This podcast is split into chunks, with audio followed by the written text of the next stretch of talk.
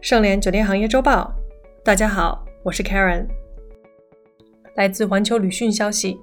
六月十三日，北京新增三十六例本土病例，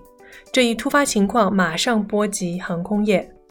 来自航空管家的数据显示，六月十四日，北京两机场进出航班量共计一千两百一十九架次，客座率百分之五十二点一五，较前一日环比下降了百分之九点零一。来自新浪网消息，六月十七日，天津市新增一例本土新冠肺炎确诊案例，第一百三十七例患者，男性，二十二岁，系康莱德酒店厨房员工。该酒店于五月六日复工复产，患者自五月三十日起一直从事洗碗工作，期间偶尔负责清洗冷冻海鲜食材。此消息一出，对已经被阴影笼罩着的酒店行业来说，无疑是雪上加霜。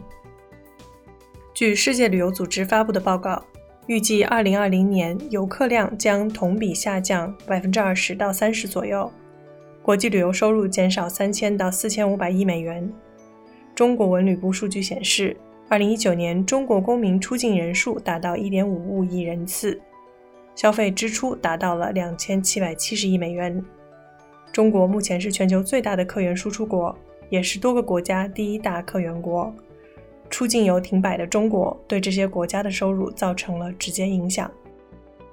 据国际航空运输协会最新发布的全球运输行业报告显示，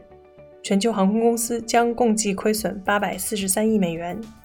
收入预计只有四千一百九十亿美元，比二零一九年同比下降了百分之五十。其中，亚太地区首先受到疫情冲击，预计损失也是最大的，全年亏损恐达到两百九十亿美元。为了尽可能提升造血能力，航空公司接连发出大招。近期，东方航空、山东航空等航空公司也在直播中推出了九块九抵一百元的经济舱代金券，同时也发行了机票通兑券等优惠产品。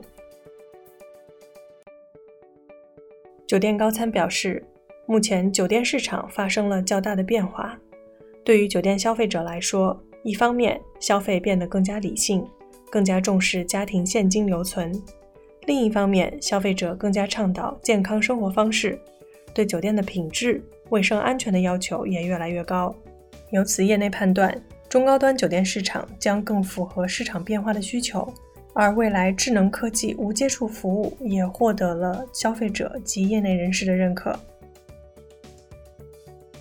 感谢收听，本节目由盛联国际独家制作播出。